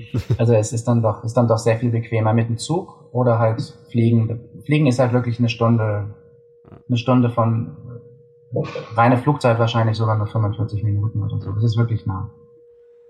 Und äh, das ist schon toll, wenn du dann wirklich einfach im Grunde ein Wochenende nach Boston fliegen kannst oder so. Das ist schon wirklich toll. Ja. Und das, das machen wir schon immer mal wieder. Aber was ich gerne noch, wenn es dir nichts ausmacht, würde gerne noch ein bisschen über Toronto erzählen, weil ich habe ja, ja, auf jeden Fall, genau. zu kurz gekommen. Mhm. Ähm, ähm, also es ist einfach eine, eine Stadt, die irgendwie ein bisschen den Ruf hat, äh, relativ hässlich zu sein und, und nur für die Arbeit zu leben, sehr puritanisch und ehrlich, ehrlich gesagt ist sie mir auch exakt so. Also ich war ja vielleicht ja, ne, keine 48 Stunden war ich in Toronto und genauso ist es mir mhm. vorgekommen. Also ich äh, mhm. habe dann eine große Stadt gefunden, in der irgendwie ja, Hochhäuser waren, in denen irgendwie Büros waren oder Leute gelebt haben und ansonsten bin mhm. ich einmal auf den CN Tower eben hoch. Mhm. Ähm, aber ansonsten habe ich in, in meinem kurzen Aufenthalt da tatsächlich relativ wenig gesehen, aber ich, ich bin mir sicherlich, dass man da doch mehr entdecken kann, gerade wenn man da lebt. Deswegen bin ich jetzt sehr gespannt auf deine deine Berichte von ja, Toronto. Und, und ähnlich ging es uns auch, als wir, wir waren 2009 hier, hier und, und haben es uns angeschaut und wie gesagt, wir mochten es nicht besonders. Und wir sind, wir sind am Wochenende, wir sind am Wochenende äh, an, angekommen und sind dann gleich in das in die Innenstadt rein, was für uns der Financial, der Financial District war, wo die Wolkenkratzer stehen. Und das ist halt irgendwie, das ist am Wochenende tot, da ist nichts. Das ist das sind halt wirklich nur Bürotürme und die, die, die, die Stadt unten drunter, also das ist alles untertunnelt, weil, weil die Winter auch so hart sind. Mhm. Und äh, also unten drunter sind dann so Einkaufspassagen und, und ja, einfach Geschäfte und Gänge, die das Ganze mit, der, mit, dem, mit dem Bahnhof verbinden, wo die Leute dann am, am, zu Büroschluss dann hingehen und dann in die Vororte verschwinden. Und äh, das kommt einem irgendwie sehr, sehr traurig vor, oder beziehungsweise einfach sehr eine reine Bürostadt. Aber man, also das, man muss die Stadt ein bisschen kennenlernen und, und das ist einfach eine Stadt der verschiedenen Viertel und es gibt Viertel, die wo am Abend einfach wahnsinnig viel los ist. Und die Stadt hat sich sehr geändert. Also inzwischen gilt es als, es hat ein sehr spannendes Nachtleben und, und wahnsinnig lebendig und, und aber wenn man, wenn man Pech hat und an den falschen Orten ist, dann, dann kriegt man davon nicht viel mit. Und äh, also es hat eine sehr ausgeprägte so alternative Szene mit, mit, mit, mit ganzen Vierteln, wo also sehr viele, sehr viele so Second-Hand-Läden und, und äh, wo zum Beispiel auch keine Ketten erwünscht sind, wo es kein Starbucks ist, mhm. sondern nur so Independent Coffee Shops und äh, einfach sehr, sehr vielfältig und sehr spannend. Und wir machen gerne einen Spaziergang, wo man zuerst, wir, wir, wir gehen die Straße entlang, wo die ganzen schicken Läden sind, die ganzen Louis Vuittons und Gucci's. Und schlagartig wechselt das dann und wird, wird eigentlich sehr studentisch, weil dann dort die Universität ist und wird irgendwie sehr, ja, irgendwie alternativer und, und, und, und gemütlicher. Und plötzlich wird das Ganze dann koreanisch, weil dann kommst du ins koreanische Viertel, wo, wo nur noch koreanische Supermärkte sind und Restaurants. Und dann biegst du ab in eine ruhige Wohnstraße mit alten, schönen viktorianischen Villen und, und, und äh, wunderschönen Bäumen und sehr grün. Und es, es wirkt fast ländlich, obwohl du eigentlich mitten in der Stadt bist. Und plötzlich bist du dann in, in Chinatown, wo, wo, wo ein riesiger chinesischer Markt ist. Und also es ist einfach sehr, also die, die, die Stadt erschließt sich eigentlich erst auf den zweiten Blick. Und auf den ersten Blick kann ich verstehen, also ging es uns auch so, dass wir es wirklich nicht mochten. Mhm. Und äh, dann wird das, also es ist unheimlich spannend und wahnsinnig lebenswert und, und, und sehr, sehr schön ist, also was, was, was wirklich toll ist, wenn, ähm, äh, wenn man zur, zur Lakefront geht, also zum, zum Ufer vom Lake Ontario. Der, was leider, leider ist ein Großteil der Stadt, also der Stadt vom, vom Seeufer abgetrennt durch Highways und, und, und Eisenbahnschienen. Also da muss man unten durchgehen, was nicht so schön ist. Und dann ist es aber eine sehr schöne Lakefront und dann gibt es Fähren, die fahren zu den, zu den Toronto Islands. Und das ist eine, eine Inselkette ungefähr einen Kilometer vor der Innenstadt. Äh, kann man sehr schön sehen auf, auf, auf Google Maps, also wo man die, die Innenstadt von Toronto hat und dann mhm. ähm, direkt davor im See ein, ein Band von, von bewaldeten Inseln. Und da fährt die Fähre hin und das ist dann ein, ein wunderschöner Park. Und, aber jetzt nicht wirklich so großartig gepflegt und jetzt ist jetzt kein Stadtpark, sondern teilweise auch sehr wild. Und das hat dann versteckte Stellen, wo, wo, wo richtige Strände sind, wo du wirklich am Strand liegst und ähm, am Sandstrand und im See baden kannst. Aber du bist wirklich nur eine zehn Minuten Fährfahrt von der Innenstadt entfernt. Und das ist schon wirklich ganz, mhm. ganz besonders schön. Und auch sehr schön ist, dass ein Teil dieser Inseln ist tatsächlich bewohnt. Also dort sind, äh, das, ist, das ist die größte autofreie Community Nordamerikas. Da gibt's keine Autos. Okay, generell auf den Inseln oder jetzt nur, nur in dieser einen Community?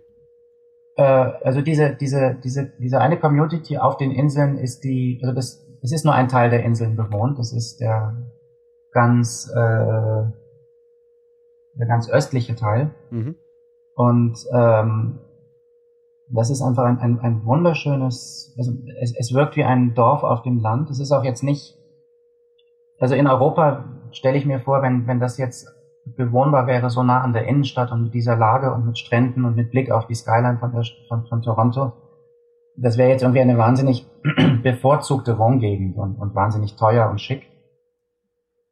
Und das ist es gar nicht. Das sind eigentlich eher so kleine Cottages und ganz urig und ganz wild bewachsen und, und es wirkt wirklich wie ein, wie ein Dorf auf dem Land und auf der einen Seite hast du Strand und den Lake Ontario. Und dann drehst du dich um und hast plötzlich die, die wirklich beeindruckende Skyline von, von Toronto vor dir. Also das ist irgendwie wie ein, wie ein Gegensatz, den es gar nicht geben dürfte. Es ist sowieso ein bisschen Schlaraffenland oder sowas, was, was, es, es, es wirkt fast absurd irgendwo, weil du, du, da, da sitzen die Leute und haben, haben ihren Barbecue und die, die Nachbarn sitzen zusammen und alles ganz wild bewachsen und die Vögel zwitschern und, und man hört das Wellenrauschen des, des Sees.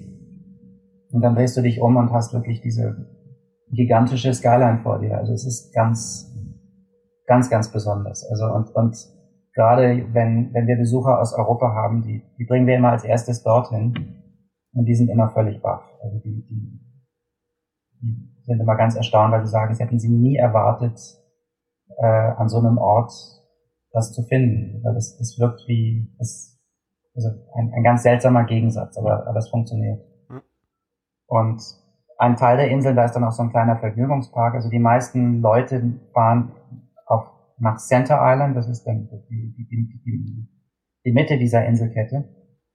Und da ist dann einfach am Wochenende ist ein, ein, ist ein, ein riesiges Picknickgebiet, vor allem für, ich habe das Gefühl, Inder und Chinesen, die das hier lieben. Aber wenn man an die Ränder der Inseln geht, ist es dann plötzlich auch sehr einsam und sehr ruhig und, und da kannst du halt wirklich dann, obwohl du eigentlich in der Stadt bist, kannst du alleine an einem Stückchen Strand liegen und, und äh, ein, ein Ort, wo du eigentlich, also wie, wo wirklich Ferienstimmung aufkommt. Also wirklich wunderschön. Und ähm, dann ist auch noch sehr schön der, der Distillery District. Das ist die, die größte Ansammlung an, an viktorianischer Industriearchitektur in Nordamerika. Und das war eine riesige äh, äh, Whiskybrennerei, wo vor allem die USA versorgt wurden während der Prohibition. Mhm. Also das wurde dann über die Grenze geschmuggelt. Der ist aber jetzt nicht mehr auf den Inseln, oder? Sondern wieder, wieder Nee, nee, nee, das ist, schon, das ist schon in Toronto, Entschuldigung, mhm. ja, genau. Und ähm, diese, das stand wirklich jahrzehntelang brach und, und sollte abgerissen werden. Und ähm, dann, haben, dann haben sich verschiedene Geschäftsleute zusammengetan und verschiedene örtliche Vereinigungen und haben das ganz sanft restauriert. Und das ist jetzt eine Ansammlung von so, so Kunstgalerien und kleine nette Geschäfte. Das Ganze ist eine, eine Fußgängerzone und auch mit Wohnungen, aber sehr dezent und sehr vorsichtig. Und auch eine, eine Auflage ist, dass dort keine, keine großen Ketten einziehen dürfen. Das sind alles independent Läden. Und das ist auch wirklich sehr, sehr schön. Also mit, mit, mit schönen äh, äh, Biergärten und im, im, im Winter ist dort ein, ein Weihnachtsmarkt, so nach europäischem, nach europäischem Vorbild, wo dann ganz lustig. Da ist dann eine Bühne und da waren dann irgendwie Schuhplattler vom, vom alten Verein aus Kitchener, fand ich sehr lustig, die dann dort eine, eine Schuhplatte-Vorstellung. Also es ist dann so, wie sich die, wie die Kanadier dann Europa zelebrieren. Du kannst dann dort deutsche Bratwurst mhm. essen und, und äh, Schnitzel und was weiß ich. Aber sehr, sehr, sehr stimmungsvoll, wirklich schön. Okay. Und ähm, das ist sehr schön. Und ähm, dann halt die verschiedenen, sehr schön ist der St. Lawrence Market, das ist eine riesige Markthalle am Rande auch des Financial Districts. Und es wurde vor kurzem als der interessanteste Markt der Welt ausgezeichnet. Also es ist ein bisschen wie der, wie der Viktualienmarkt in München oder der, der Naschmarkt in Wien, aber das Ganze in einer Halle. Mhm. Und aber jetzt nicht, nicht unbedingt so, so schick. Also es ist jetzt nicht unbedingt teuer und exklusiv wie der Viktualienmarkt in München. Der ist, ich habe das Gefühl, der ist sehr. Ja, es sind viele so, so, teure Feinkostläden und sowas. Ja. ja. Mhm. Das, sondern das ist sehr bodenständig. Und mhm. du hast halt wirklich, du kannst, du hast verschiedene Stände und die, die, die Farmer aus der Umgebung kommen dann dahin und du kriegst wirklich tollstes Essen und, und zum Kaufen, aber auch direkt zum Essen. Also so eine richtig alte Markthalle, so eine, so eine alte, so ein rotes Backsteingebäude mit einem riesigen Dach, also so eine alte Industriehalle. Wenn wir schon gerade beim, beim Essen sind, ähm, ich, mhm. ich stelle dir die Frage ja in, in anderen Episoden immer ganz gerne. Ich, ich weiß jetzt gar nicht, ob es, mhm. ähm, gibt es zu Kanada auch eine spezielle Essensgeschichte? Weil was ich da gegessen habe, waren hauptsächlich Hotdogs und sowas, was jetzt nicht so berichtenswert ist. Aber ja. in, in deiner Zeit jetzt in Kanada hast du auch irgendwie was speziell Kanadisches gegessen, was irgendwie ja, was man jetzt so nicht in Amerika oder in, in Deutschland kriegen würde? Also es gibt so, also die, die lokale Küche, was sehr, also was ganz Tolles ist einfach die, die authentische asiatische Küche. Es gibt wirklich mhm. fantastische. Koreaner. Mhm. Du kannst wirklich authentisch, also eines unserer Lieblingslokale ist, das ist das, das Dumpling House. Da ist, das ist vielleicht drei Meter breit und fünf Meter lang und die vordere Hälfte wird eingenommen von der Küche. Und dort stehen ältere Chinesinnen und, und machen mit den Händen diese, diese Dumplings mit mhm. verschiedenen Füllungen. Und dann ist ein riesiger Topf mit kochendem Wasser und da schmeißen sie die dann rein und du kriegst sie dann direkt rausgesiebt auf den, auf den Teller. Mhm. Und, also, und ich habe eine, eine, eine Arbeitskollegin aus Peking, die, die, die sagt, das ist so, wie sie es aus, aus China kennt. Also es ist ganz mhm. authentisch. Und also richtig gute chinesische Küche und, und oder auch Indisch und was dann vielleicht typisch kanadisch ist, dass dann auch, auch es Verbindungen gibt. Also die machen dann sozusagen also, äh, ähm, eine, eine, eine, eine Fusion von den verschiedenen Einflüssen mhm. und bringen das, machen daraus was Neues. Also sehr, sehr gut momentan und wahnsinnig in sind vietnamesische Sandwiches.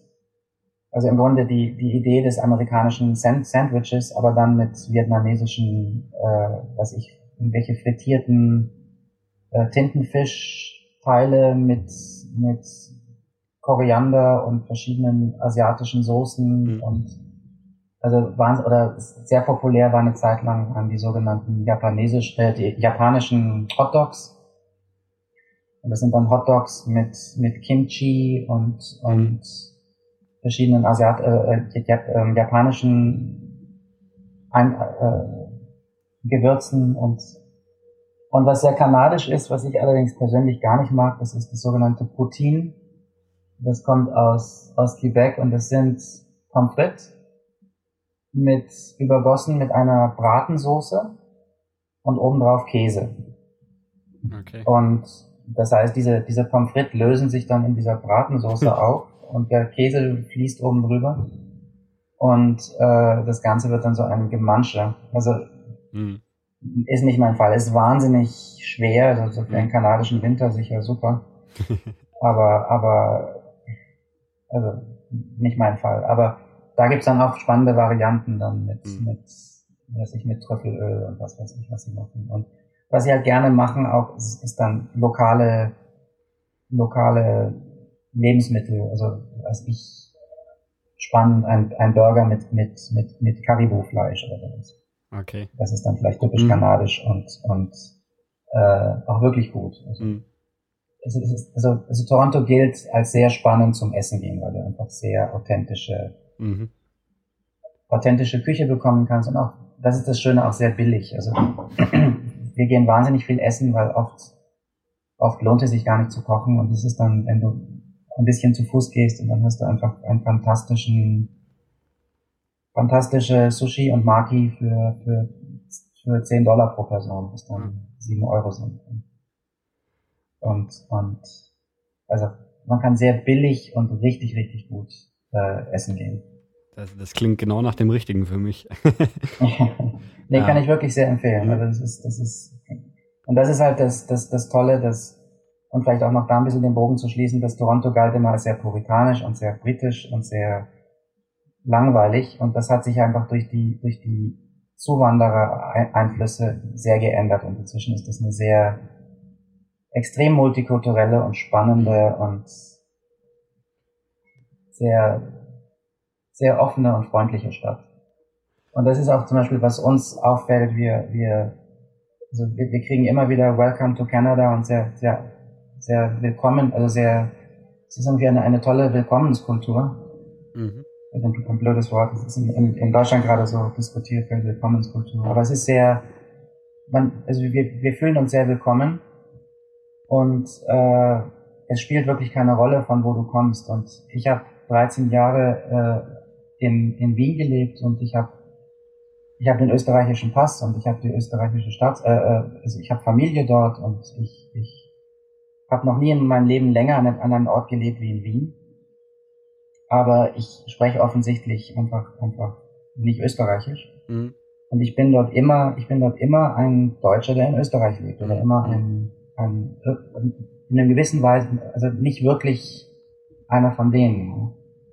Und, und das ist nicht unbedingt schlimm, aber irgendwie manchmal auch, weiß nicht. Und, und hier, hier spielt das keine Rolle. Hier ist es völlig egal, von wo du kommst und du gehst, du gehst zu einem Amt und dann sitzt dir ein, ein, ein Inder mit einem Turban gegenüber, der halb so gut Englisch spricht wie wir und es ist aber völlig, äh, völlig okay und es ist, es ist, es ist einfach sehr, jeder ist willkommen und, und, und, und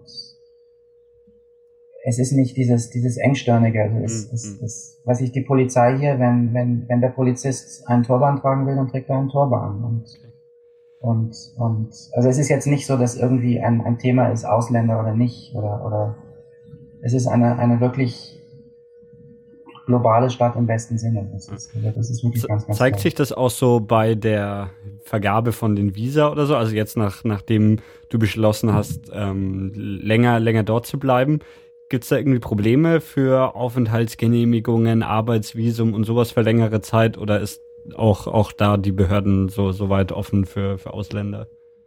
Also es ist, es ist allgemein äh, äh, Teil der, der Strategie, einfach äh, Zuwanderer zu bekommen. Mhm. Und das ist, das ist, das ist gewollt und auch ein Ziel. Und was ich das Motto von Toronto ist, äh, Diversity our strength, also Vielfalt ist, ist unsere Stärke. Mhm. Und Kanada ist ein absolutes Zuwanderungsland. Aber es ist wirklich nicht leicht, es zu bekommen. Also sie, sie, sie, sie suchen sich sehr aus, wen sie haben wollen. Und du musst, das ist ein, ein ziemlicher Papierkrieg und ein, ein, wahnsinnig viel, was wir dann vorweisen mussten, bis wir jetzt wirklich die, die Permanent Residence, die Permanent Residency bekommen haben, mhm. also oder wirklich die langfristige Aufenthaltsgenehmigung. Und äh, da ist halt dieses Punktesystem und du musst, du musst eine gewisse Punktanzahl erreichen. Das setzt sich zusammen aus Ausbildung, Sprachkenntnissen, inwieweit du dich hier anpassen kannst. Sie wollen tatsächlich äh, auch sehen, dass du finanzielle Reserven hast, um dich hier über Wasser zu halten, bevor du zum Beispiel Arbeit findest, wenn du jetzt als Einwanderer wirklich kommst. Das ist ein, ein sehr komplizierter Prozess, was die meisten, was die meisten Leute mit einem, mit einem Immigration Lawyer machen, also mit Unterstützung. Mhm. Wir haben es jetzt ohne gemacht und im zweiten Anlauf auch geschafft, aber es ist, das ist sehr nervenaufreibend mhm. und, und, äh, also wir haben jetzt zum ersten Mal, das hat sich jetzt in den letzten Monaten haben wir es bekommen, dass wir kein Ablaufdatum haben und dann wirklich wissen, okay, jetzt bleiben wir hier. Okay, und, und jetzt dürft ihr quasi, so, solange ihr wollt, dort bleiben. Jetzt haben wir eine, eine unbegrenzte Aufenthalts- und Arbeitserlaubnis, die man muss alle fünf Jahre nachweisen, dass du mindestens zwei Jahre in Kanada gelebt hast, mhm. was nicht besonders schwer ist. Und dann verlängert sich es automatisch immer weiter. Und nach zwei Jahren könntest du auch die, könnten wir auch die, die Staatsbürgerschaft beantragen. Ah, okay. Was dann sehr einfach ist, wenn du die Permanent Residency schon mhm. hast. Okay. Das ist im Grunde dann nur ein, eine, eine, eine Papier, eine, eine, eine Programmersache. Und äh, das Schwierige ist diese, ist diese Permanent Residency mhm. zu bekommen. Und jetzt, Und, wo, wo du die hast, wie, wie sind deine Pläne so? Ähm, erstmal für in Kanada zu bleiben oder hast du schon oder sagst du schon irgendwie jetzt noch irgendwie ein, zwei Jahre und dann auch mal wieder zurück nach Europa? Oder ist jetzt Kanada dein neues Zuhause und du bleibst erstmal ja, auf eine bestimmte Zeit dort? Ja, wir haben wirklich gesagt, wir wollen hier bleiben und mhm. es ist, wir fühlen uns einfach wahnsinnig wohl hier. Und äh, wir haben, wir haben sogar noch, bevor wir die Permanent Residency bekommen haben, wir haben eine Wohnung gekauft, äh, äh, was ein bisschen ein Risiko war, mhm. weil weil das hätte natürlich auch schief gehen können, aber wir, wir waren da eigentlich sehr zuversichtlich. Und einfach weil, muss ich erklären, weil Mieten sehr, sehr teuer ist und die Leute in, in der, also man, man kauft ja eine Wohnung und zahlt halt lange ab. Mhm. Und äh, das ist einfach sehr viel vernünftiger. Und äh, also wir haben wirklich vor, hier langfristig zu bleiben. Und was halt das, das Schwierige ist und was ich echt unterschätzt habe, ist dann schon die die Entfernung zu Familie und Freunden. Das ist, mhm. das ist schon wirklich schwierig. Und das ist jetzt so besser an der Ostküste, weil ich meine, das ist dann nur ein sechs, sieben Stunden Flug entfernt von Europa. Und äh, im Gegensatz zu, zu Vancouver, wo du halt neun bis zehn Stunden fliegst. Und aber irgendwie dieses, dieses Gefühl, einfach jetzt nicht in den Zug steigen zu können und übers Wochenende nach Hause zu fahren, das, das ist einfach schade. Und ich meine, es ist heutzutage sicher nicht vergleichbar mit früher, wo die Menschen einfach völlig abgeschnitten waren. Heute mit, mit Skype und Internet und schnellen Reisen ist das schon eine ganz andere Sache. Und ich habe sogar das Gefühl, dass der Kontakt zu, zu Familie sich eigentlich sogar regelmäßiger ist als damals, als wir in, in Wien gelebt haben. Mhm. Äh, äh, weil, weil irgendwie das Bedürfnis sehr viel größer ist. Und aber es kommt halt vor, dass wir uns dann wirklich über ein Jahr lang nicht sehen. Und, aber umso schöner jetzt im, im, Sommer bekomme ich Besuch von meiner Schwester mit Familie und sie mieten sich dann hier ein, ein Auto und fahren, fahren durch die Gegend. Und wir, wir zeigen ihnen hier alles. Das ist dann umso schöner. Aber ja. Also diese, diese Entfernung, das ist schon, das, das ist schon sehr spürbar. Das, ja. Ja, es ist eigentlich eine, eine seltene Geschichte, dass Leute wirklich nur so wegen dem Land und der Kultur auswandern. Also ich, ich kenne kenn mehrere Leute, die halt wegen, wegen Beruf irgendwie ausgewandert sind oder wegen mhm. irgendwie Familie und oder sowas. Aber ja, bei, bei euch ja. war es ja wirklich eigentlich nur, nur das Land und die Kultur, die, die euch so gut gefallen hat, dass ihr ausgewandert seid, oder? Ja, ja, genau. Also wir hatten in Wien, wir haben in Wien wirklich gut gelebt und, und, und hätten wunderbar da bleiben können. Und Wien ist auch, meine, Wien ist eine wahnsinnig schöne Stadt. Äh, aber irgendwie, es ist auch nicht so, dass wir jetzt gesagt haben, Europa ist so schrecklich und wir wollen nur weg. Mhm. Und, äh, also das, das Leben in Deutschland und in, in, in Österreich ist in vieler Hinsicht eigentlich viel, viel leichter und, und besser als in Nordamerika, ganz klar. Hier hast du viel weniger Urlaub und, und die Winter sind wirklich schrecklich und, und äh, äh, ja, naja, sind einfach sehr hart. Und äh, es, also du, du arbeitest hier viel mehr und es ist schon, eine, es ist schon echt eine Umstellung. Mhm. Aber ich, ich weiß auch nicht, ich habe irgendwie, ich glaube durch meine, durch meine Sommer damals in, in Montreal, also ich habe irgendwie seit meinem ersten Mal in Nordamerika irgendwie ein ganz, eine ganz große Sehnsucht immer gehabt und ich, mir war immer klar, ich muss es zumindest probieren. Und ich, also ich bin dann im Urlaub einfach, wenn ich konnte, nach Nordamerika mhm. eigentlich. Wobei ich Europa auch, auch wahnsinnig mag und schätze, aber, aber irgendwie hatte ich hatte immer das Gefühl, ich bin eigentlich nicht wirklich auf dem richtigen Kontinent.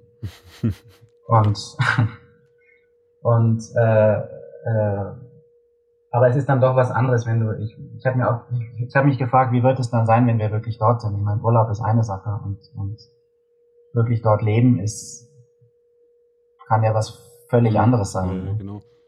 Aber eigentlich hat ich muss sagen, es hat sich es hat sich überhaupt nicht als, also wir haben es nie bereut und ich muss mhm. sagen, äh, äh, äh, es ist in vieler Hinsicht noch sehr viel besser, als ich mir, als ich mir gedacht hatte. Es ist, ich weiß nicht, es hat irgendwie, es klingt vielleicht wahnsinnig abgedroschen, aber es hat irgendwie ein, ein ich, ich fühle mich sehr viel freier hier. Es ist sehr, es ist nicht so reguliert und reglementiert und du kannst irgendwie machen, was du willst und du wirst nicht ich habe das Gefühl, in, in Europa wird oft irgendwie, wenn du ein bisschen aus der Reihe tanzt, bist du, wirst du sehr schnell zurechtgewiesen. Und irgendwo ist es hier so, so, so ballastfrei. Ich habe das Gefühl, es ist so, du kannst, du kannst leben, wie du, wie du willst, solange du wirklich keinen anderen störst. Und, und, äh, das ist dann für uns oft auch eine, eine Lernsache. Man, ich kenne das, wenn, wenn Kinder in, in Deutschland irgendwie Lärm machen, wird, gesagt, seid still, ihr müsst, also, ihr müsst Rücksicht nehmen. Und hier toben sie einfach laut rum und es stört aber irgendwie auch keinen. Vielleicht ein bisschen übertrieben, aber es ist irgendwie sehr, es wird irgendwie mehr gelassen. und, und, und auch sehr, sehr freundlich. Also das mhm. ist einfach, die, die Menschen sind, ich habe das Gefühl, die sind im Leben allgemein irgendwie sehr viel positiver eingestellt und sehr, irgendwie sehr zufrieden und, und, und diese Freundlichkeit ist natürlich oft auch wahnsinnig aufgesetzt. Ich meine, das ist dieses übliche, ist dieses übliche Klischee, dass die, dass die Nordamerikaner so oberflächlich sind. Und da ist auch absolut was dran. Also es, es ist sehr, es ist oft eine sehr professionelle Freundlichkeit und sehr, es hat oft was sehr aufgesetztes.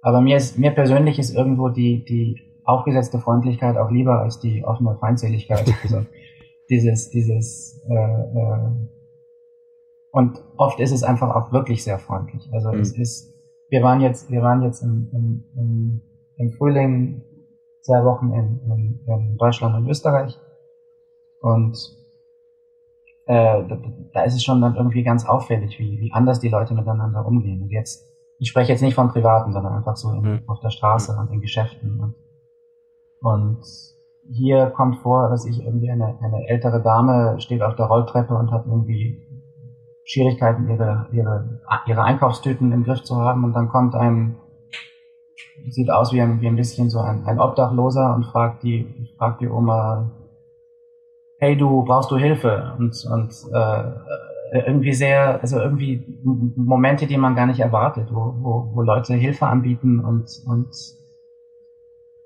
also hm. es, ist, es, es, es, ist, es hat oft was Entwaffnendes, richtig, was, also, wo, wo du als, als in, in Mitteleuropa aufgewachsener dann oft irgendwie im, im, Boden versenkst, weil du denkst, was wollen die jetzt von mir oder was, was, das geht mir jetzt eigentlich viel zu nahe, aber die, sie kommen einfach und, oder du hm. kriegst auf offener Straße Komplimente, wenn, wenn die, wenn die irgendwas mögen und, und also du, du gehst irgendwie unverkrampfter miteinander um. Mhm. Das, das finde ich schon ganz toll. Und einfach auch, muss, muss ich auch sagen, einfach berufliche Chancen ist schon, es ist einfach, ich habe das Gefühl, es ist ein, ein Land, wo einfach was im Aufbau ist und wo, wo alles noch nicht fertig ist und wo sich gerade erst entwickelt und wo es gerade im, im Entstehen ist. Mhm. Und äh, während ich das Gefühl habe, in, in Mitteleuropa oder speziell jetzt vielleicht in Wien ist es eher so ein, auch ein Verwalten des Ist-Zustandes. Ein, ein, ein, es ist ja eh alles irgendwie gut und funktioniert und, und es ist, während hier ist wirklich teilweise Chaos und Durcheinander und es ist oft gar nicht toll, aber irgendwie ist alles noch sehr formbar und sehr im, im Aufbau begriffen. Und das ist schon ja, wahnsinnig spannend. Wenn, man so zuhört, dann merkt man auf jeden Fall, du bist mittlerweile auf dem richtigen Kontinent gelandet. Und, ja, ja. Wobei, ähm, wobei es ist halt oft dann hm? auch ein bisschen eine, eine, eine Sehnsucht auch. So, so mhm. ist es nicht. Es, es, es, fehlen uns dann auch Dinge, wenn wir den Menschen. Das, jetzt, mhm, klar. das ist jetzt echt doof, aber, aber, aber, nee, nee, auf jeden Fall. Nee, nee, wir sind am richtigen Ort angekommen. ähm, ja, dann, wenn wir sonst nichts mehr vergessen haben, würde ich sagen, ganz vielen Dank, dass du von deiner Auswanderergeschichte erzählt hast. Ich fand es wirklich ja, super spannend. Und wenn es Fragen gibt zu also Reisetipps oder sowas, mhm. bin ich auch immer gerne, kann ich gerne die E-Mail-Adresse hinterlassen und Fragen beantworten. Genau. Auch zu anderen Orten in Kanada, auch zu Montreal und sowas. Also wer einen Kanada-Experten braucht, hätte hier einen gefunden. Gut, okay. Gut, ähm, dann sage ich ganz herzlichen Dank und bis zum nächsten Mal. Ciao. Ich bedanke mich und ja, tschüss.